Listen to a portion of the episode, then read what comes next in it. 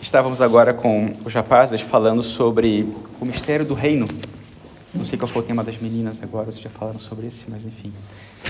Vamos chegar lá então. Mas aí você fica meia hora tentando explicar uma parada, e aí você lê no Evangelho duas linhas e você fala, ah, era, fiquei meia hora para explicar isso, né? Olha só o que é a palavra de Deus. Né? De fato, não é do Evangelho, foi do, da primeira carta de São João. Deus nos deu a vida eterna e esta vida está em seu Filho. Quem tem o Filho tem a vida. Quem não tem o Filho não tem a vida. Eu vos escrevo estas coisas a vós que acreditastes no nome do Filho de Deus, para que saibais que possuís a vida eterna. Bastaria ter dito isso. Né? Mas, enfim, o tema da liturgia de hoje é o reino. E, e, de modo particular, fala sobre o batismo, a porta de entrada para o reino quando nós recebemos o reino dentro de nós, porque Deus, o Todo-Poderoso que fez o universo inteiro, escolhe habitar nossa alma, desejando que seja para sempre e que seja totalmente. O Pai nos deu o Filho e nos deu a vida no Filho. É verdade, deu a vida do Filho, mas no Filho, porque a partir do momento que nós perdemos o Filho, perdemos a vida o vínculo, o permanecer em Cristo, o permanecer em graça. E temos essa vida porque o Filho a entregou por nós, a sua própria vida, para que nós recebêssemos a vida eterna e o tivéssemos para sempre entre nós. Esse é o reino de Cristo, a vida eterna e Cristo presente em nós para sempre. Semana passada tive a alegria de celebrar mais um batismo e é sempre tão especial celebrar um batismo. Né? Você vê aquela criaturinha ali e você não vê o que está acontecendo, mas você sabe que o que está acontecendo é a coisa mais maravilhosa que poderia acontecer na face da terra junto com a Eucaristia. Deus, Deus está ali. Está realizando ali a mesma coisa que ele faz na eternidade. Simplesmente presente, amando, acolhendo, Nós vemos o batismo de Cristo e parece muito mais espetacular que um batismo que normalmente nós celebramos, né? Mas não é mais espetacular. É a mesma coisa. Com os olhos da fé. E talvez o nosso seja mais espetacular ainda. Aqui nós vemos o testemunho do próprio pai sobre o filho. Normalmente nós vemos o filho falando do pai, e nesse momento o pai fala do filho. E os dois se revelam e revelam o amor e a união de um com o outro pelo Espírito Santo. E, e, e quem estava presente viu isso, escutou essas palavras. No nosso batismo, e a partir dele, o efeito da ação do Espírito Santo e desse banho de regeneração, que é consequência do, do sangue de Cristo derramado na cruz, faz com que esse testemunho aconteça dentro de nós, perenemente. Essa, essa palavra que os discípulos ouviram, Tu és o meu filho amado, em ti ponho o meu bem-querer. Essa convicção é a que nos move em tudo o que nós fazemos, em todos os momentos. Esse testemunho que vem pela água, pelo sangue e pelo Espírito, e nos chegou pela água, pelo sangue e pelo Espírito, é o que está dentro de nós agora e é o que está fazendo que nós permaneçamos aqui e que estejamos esperando a Eucaristia que está por chegar e que queiramos sair daqui e anunciar esse mesmo amor de Cristo.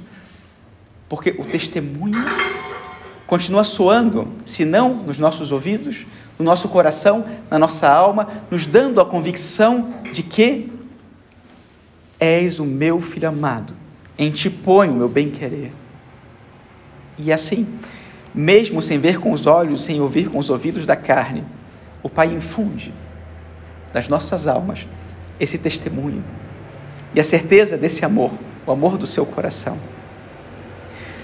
Nós sabemos pela fé, recebida no batismo, que Deus é amor e que o seu amor nos resgatou e que o seu amor fez com que nós sejamos o que nós somos e que nós saibamos que somos feitos para muito mais do que isso para que sejamos tudo o que ele sonhou.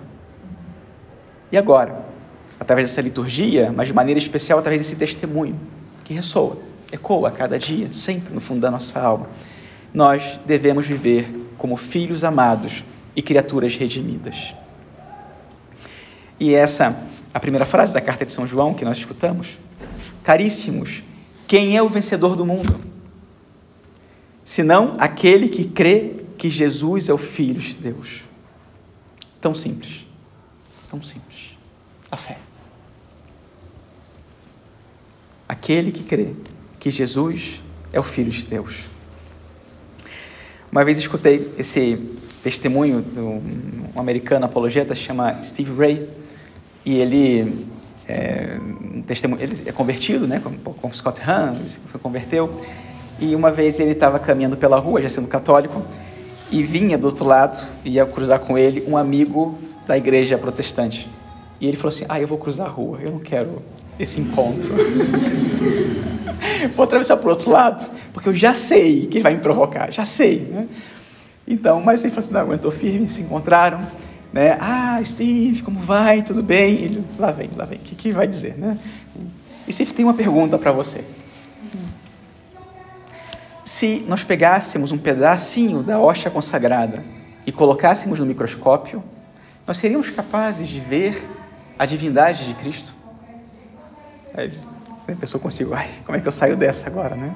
Aí ele falou assim, fulano, se nós pegássemos um pedacinho da pele de nosso Senhor Jesus Cristo, o verbo encarnado, do tempo que ele passou por esse mundo e colocássemos no microscópio, seríamos capazes de ver a divindade de Cristo? E aí terminou a conversa e foi cada um para o seu lado.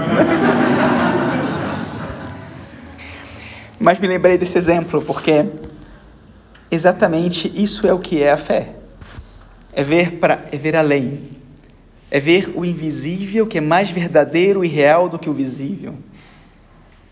E é essa fé que nos moveu a estar aqui esses dias e é o que nos move a viver a missão e é que faz com que o sentido todo da nossa vida que vem do amor de um Deus que se encarna e que entrega a sua vida por nós numa cruz, derrama no seu sangue, é real. É real. E não só aconteceu um dia na história, foi por mim, por mim, para minha salvação. E essa convicção em mim deveria ser grande o suficiente para que eu quisesse compartilhar isso com o mundo inteiro.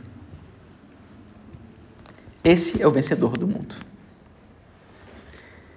E a pergunta é: então, a partir de agora, o que a água, o sangue e o espírito farão em nós e através de nós? Que o Senhor nos conceda aqui pela fé e por intercessão da Santíssima Virgem Maria. Prevaleça todos os dias da nossa vida essa única convicção: Tu és meu filho amado, em ti ponho o meu bem-querer. Porque, por causa do que o filho fez do que Cristo fez nesse mundo. Agora, o Pai vê o Filho quando olha para mim e me ama quando ama o Filho. E quer ver no mundo o Filho e amar o mundo como me ama. Mas eu preciso ser instrumento de Deus e convencer o mundo de que Ele é o Filho de Deus. Louvado